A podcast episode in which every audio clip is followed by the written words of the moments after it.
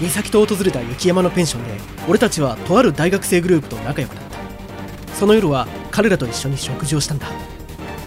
部屋に戻るとなぜだか急に眠気を感じた俺はそのまま朝までぐっすり眠ってしまった。そして翌朝起きると朝食が用意されていたんだ。あったかいスープ新鮮なサラダハムエッグに食後のデザートまで。ちっくしょう絶対に全部食べ尽くしてやるからな。じっちゃんの名前にかけて